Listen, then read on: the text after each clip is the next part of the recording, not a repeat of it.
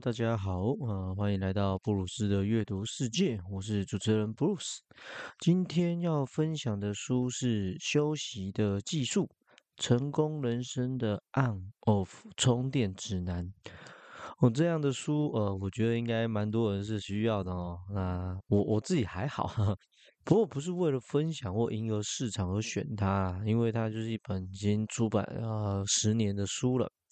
但我觉得是这样，很多事情的本质，不管都有多少年，其实都是差不多的，所以才会有那种很多经典啊流传下来的书，还是会被大家继续的研读。那另外一个选它的理由是，这本书的作者是一个日本人。那其实日本人在工作劳碌方面，我觉得跟台湾人没有什么太大的差别，所以可能作者的一些观点啊，都可以值得大家去参考。那么这本书适合什么样的人阅读呢？嗯，我觉得就是那种，呃，你不擅长休息啊，然后想要找一些学习的方式，或是去找一些不同的切入观点，那你就可以考虑去找这本书来看。我就开始今天的分享喽。我今天从后面先介绍回来哈。作者在书本的结尾有写到，其实自己说起来也不算是那种可以好好休息的一个人，所以写这本书跟大家分享，好像说服力不太够。他比较像是在提醒自己这样。那这个就跟之前有分享过的，就是我们透过书写去整理自己的状态。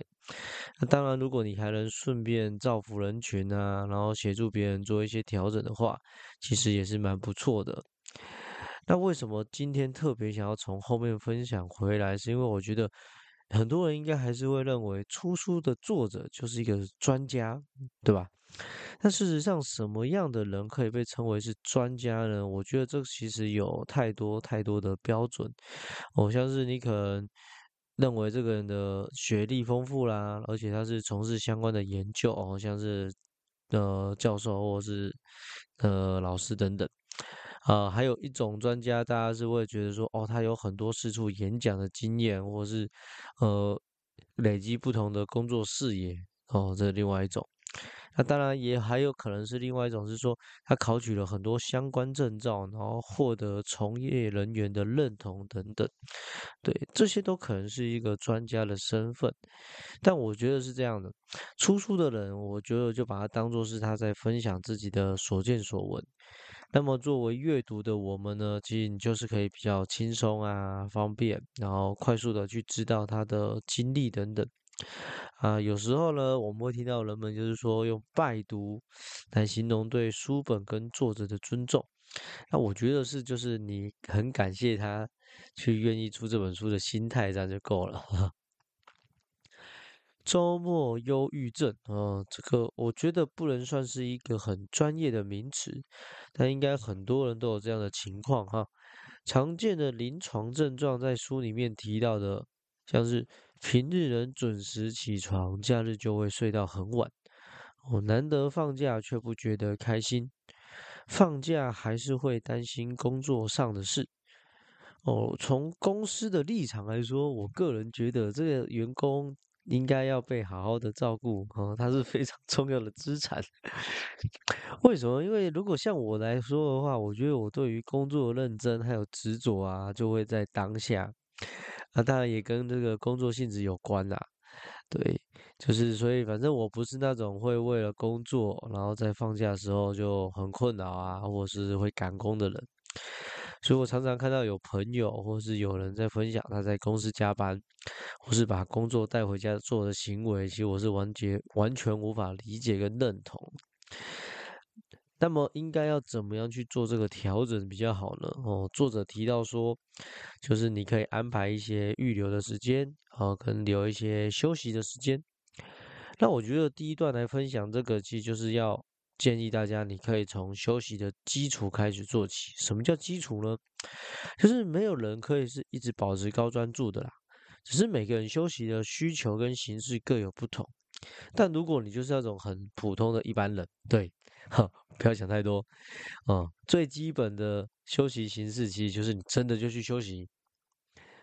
那什么叫去休息呢？就是你可能这离开你的工作位置起来去走一走啦，然后或是做一些放松的动作，还是说现在都有很多地方会有那种呃另外让人家休息的茶水间嘛，就去那边吃点东西，对，或者是直接离开现场，然后到到天台到哪边，然后去留一些时间做放空。那为什么要做这件事情呢？是因为如果你不练习休息，那么就算你知道有需要哦，你知道它很重要，你会觉得操作起来就是很不习惯。对，那有人应该会想说，休息也需要练习吗？我认真的说，我觉得现在很多人还真的是需要哈。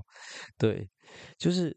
特别是在书里面，其实作者一直提到非常多的人，他无法休息是因为心态的关系。但我认为是，你连休息这样的事情，你其实你都做的不习惯。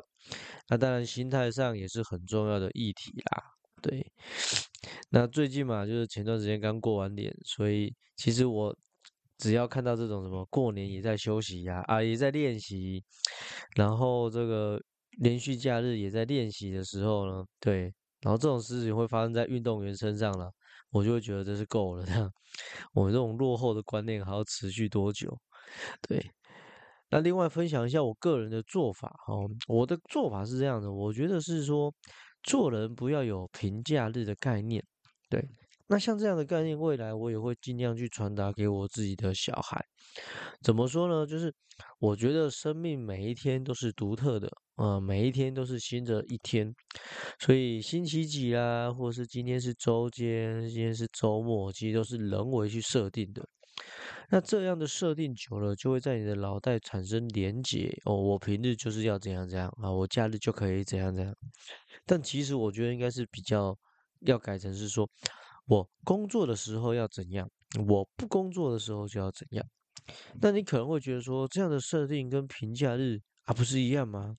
其实是不一样的，因为不是工作就只能在一到五嘛，或是只能白天，因为世界上有太多种工作的形式。对，当然你会想说，我就是一到五工作的那一种啊。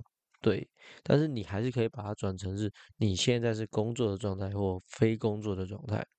那当你把概念转成这样的时候，其实就你不要去想日期，不要去想星期几。对，所以像我来说，我就不会有什么需要，呃，周三要有个小周末啊，或是周一会有 Blue Monday 的这种状况跟需求。说到休息，呃，让人最期待的当然就是连续假日。那作者在提到他的经验里面啊，他说很多人呢，他常常到了当天，或是别人提醒说啊，接下来要放假，他才知道是哦，连续假日啊。但如果你没有那种说走就走的习惯跟能力，其实通常给你一个长假，很多人应该也不会特别有感，或者是觉得啊，我要干嘛，我要干嘛。所以作者提到说，其实。检视阅历，然后去拟定值得期待的假日计划，这件事情是很重要的，也是值得大家去做看看的。那我们都知道嘛，如果你要提前去安排好行程，你就会有比较充裕的时间去思考啦，哇，去调整。但不知道为什么，大家就很擅长用在工作上，哦，却不会去用在休息上。那当然也有很多人可能就是说，我那么早订饭店、订机票，那如果有变数，要临时更改甚至取消，还不能拿回钱，这不是很麻烦又很浪费吗？可是你怎么不想换个角度想，也是因为这样，所以这些开销也可以比较便宜，不是吗？而且如果你早早就安排好的出游，到底有什么事情可以严重到需要为了它去取消或是更改呢？这样的几率其实是非常小的。但我们就不知道为什么常常很容易觉得会发生到自己的身上，所以说不要傻了，好吧？你遇上了一次，也很难在短时间内遇上第二次和第三次。但如果可以提前安排好那种值得期待的假期，那放松的成效也很不错的话，我觉得你就试一试。当然也不是每个人都喜欢出门去玩的嘛，因为有些人会觉得说啊，就是浪费钱，或是他会觉得很浪费时间，所以我也很推荐另外一种作者讲的方式，他说就是体验非日常，意思就是说在你的日常生活里面，你安排一些偶尔不太一样的作息，像是去运动啊、逛街、做 SPA 哦，反正只要是你感兴趣、有意愿去做的事情都可以。所以，呃，本来是可能出门看电影，你说我在家看电影之类的，或是平常习惯在家听音乐，你就突然去外面听个音乐会之类的，反正没有任何固定的形式啦，只要让你的生命觉得今天是不太一样的一天就好了。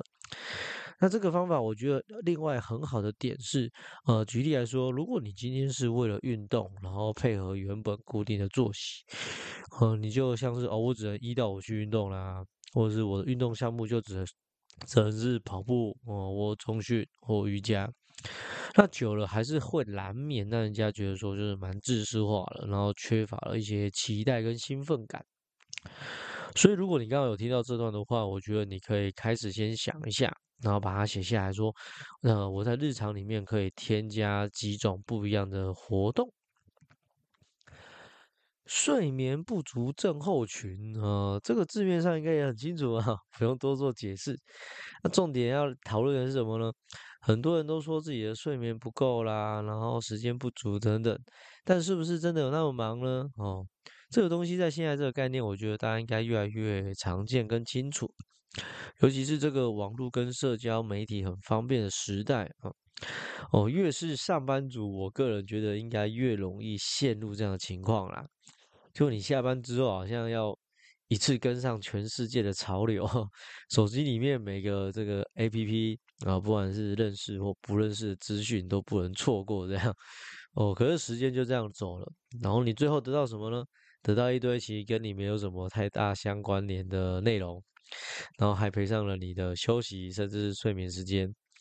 那更严重的是，还影响到你的睡眠品质。其实你去想一想，这一切真的是很不划算。可能你听过很多种人家分享的放松的方式啦，或者是休息的方式，甚至跑去门诊，然后透过药物治疗。但其实最简单也是最棒的方式，其实就是你有足够的睡眠时间就够了。足够的睡眠时间能有的好处其实非常的多，就像你的年纪很大，然后身体修复能力很差，但光是睡足够自己需要的时间，其实就代表有很多好事发生。哦，举最简单的一个就是表示，其实你的睡眠品质并没有太差。怎么说呢？就是说。我相信很多人会说，我睡眠不足的原因是因为是因为品质很差，而深深相信的这两者是正相关，所以他觉得说我的品质去影响到我的时间的长短嘛。那我不得不说，或许真的是这样，但是你要怎么样可以去提升你的品质呢？哦，我觉得很简单，就是你懂得休息，你懂得不要睡前去做一些太刺激跟激烈会影响你的大脑的事情。那么你的睡眠品质要差是很难的，但我想光这两点应该就是很多人的主因啊。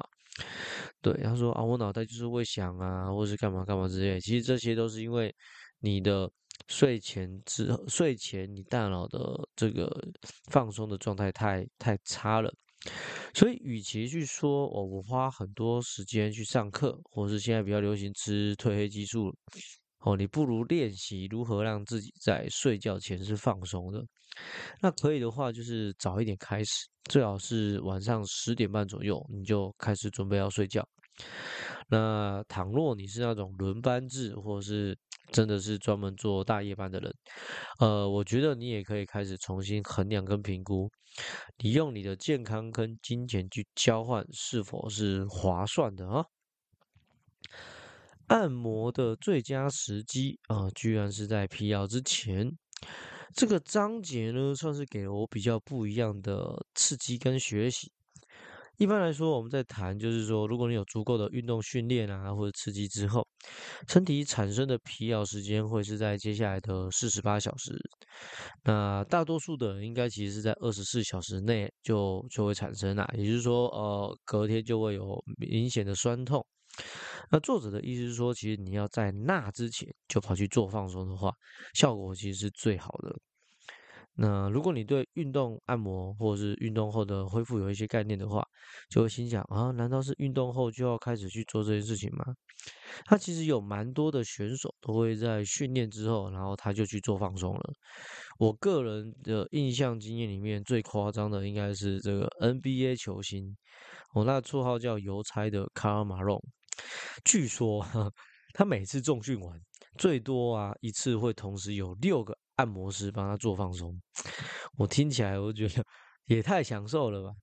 六个按摩师哎，怎么分配？呃，四肢各一个，然后头一个，躯干一个这样。不过你会觉得是享受，我觉得也要看人，因为很多人他可能觉得说，拜托我去按摩放松，我光一个位置就哀哀叫。那如果我今天训练量很大，然后训练到很酸痛，我还同时有六个位置被人家按摩。这好像也不是一般人可以忍受的。不过，这个章节的重点不是局限在身体上的按摩方式，作者用这样的内容带出来，他想说的是，其实常常更关键的是我们在心灵上有没有在做一些按摩。我们很常会听到有人说：“哦，我就是在沙发上休息啦，或躺在那边也不动，我的身体就会很不自觉的紧绷起来。”就现实跟逻辑上来说，其实它是不通的，因为你又没有在使用它，你怎么会身体变紧绷呢？对不对？但事实上，有人就是真的会这样，因为你可能连休息的时候，你的心态上还是紧绷的，哦，你还在想着公司上的事情啊、家庭的事情，或是经济的事情。但这时候只能说，如果担心没有办法解决事情，你就不要担心了。很多时候，我们的担心不能说没有用或不切实际，但真的没有太多实质上的意义。名利又不会从天上突然掉下掉下来，对不对？账单跟贷款也不会突然的就被缴清了。所有需要努力跟手续办理的事情，那就是你要直接去处理才会可能被解决嘛。你躺在那边凭空想象啊，未雨绸缪，其实就是浪费时间，徒增烦恼。所以，如果你还没有找到给自己心灵按摩的方式，我觉得没关系。但你可以先从不要做那些不必要的烦恼开始。没有意识到累了，就会持续累积疲劳。哦，这听起来就是废话，因为这不是必然的吗？可是很多人应该常常是比较是像是说，哦，我觉得我的身体还可以啊，嗯，我觉得我的精神还不错啊，哦，诸如此类的。但往往这样说的人啊，其实如果他要去做按摩放松，你会发现他应该比别人都还要紧绷。然后如果你就要去睡觉休息，他的时间其实也会拉得比平常还要长。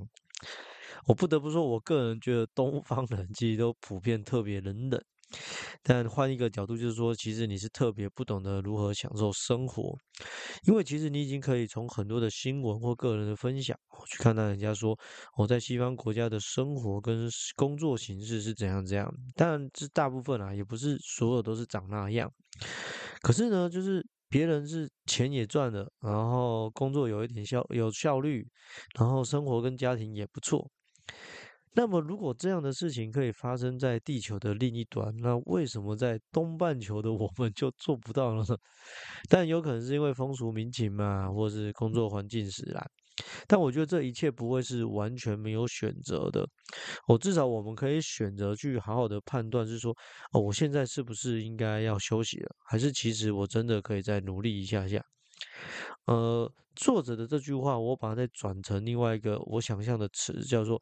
忽略自己非生理性的疲劳，那如果你去忽略它的话，其实是最糟糕的。我生理性的疲劳，可能就是说你发现你的注意力下降了，你的疲劳感很重，呃，或是开始有一些生病的前兆啦。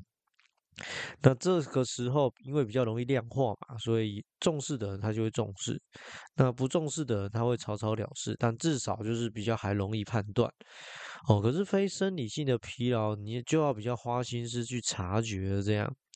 那我觉得就是你可以去看你对事情期待感的程度如何。如果你对一件事情失去了兴趣，失去了期待感，那我觉得可以说是它对于你心理影响的程度哦，会慢慢的弊大于利。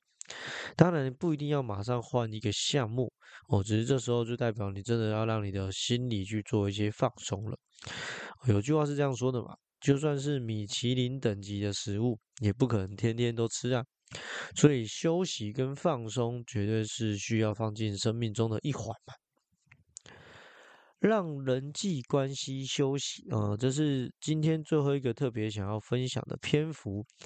那我用这个书里面的标题来跟大家聊一聊，因为我觉得我本来在看他前面谈工作，我谈其他层面的休息啊，都很重要，没有错。然后看到这个章节的时候，就觉得啊，这个应该是现代人最受影响的部分哈。呃，作者的意思是说，为这样说，是因为你都是想的是为了他人，也就是说，你不管是在家里，或是出门在外，哦，在工作职场，在交友，哦，我们随时随地事物都是比较容易为了考虑别人的眼光在活着。那更别提现在啊，我们前面有讲到是说很方便的社交媒体哦，大家在追寻着流量啊，然后追求着关注，然后被留言、被按赞等等。那就算你不是靠这样形式去赚钱的人，也很容易受到影响啊。但这几年也慢慢有比较多的书在谈所谓的人际关系跟界限。但其实我觉得很基本的做法就是你要多为自己想一想。那这个出发点跟自私是不一样的。多为自己想一想，我们要谈的是说，你要去判断自己的状况，像是你这个时候呃有没有想要找人分享，哦跟谁接触，还是说你觉得自己独处也不错，还是说你要判断说你应该找谁比较合适，呃不要去找谁。哦，我们相信每个人去接就是接触的出发点都是好的。但事实上，就是不是每个人都会让人家觉得他是温暖或贴心，或跟他相处的时候是放松的，对吧？这本书的分享就先到这里哈。其实作者的分享有很多地方都蛮细节的，就是他其实都是有针对一些比较专属的状况在做解析跟讨论。那我整理的时候是挑一些比较大的方向来跟大家聊一聊啦，就是我觉得应该是符合比较多数人的现况跟需求。所以，如果你觉得还不错的话，就记得去找书来看哦。我是布鲁斯，那我们下一本分享再聊了，拜拜。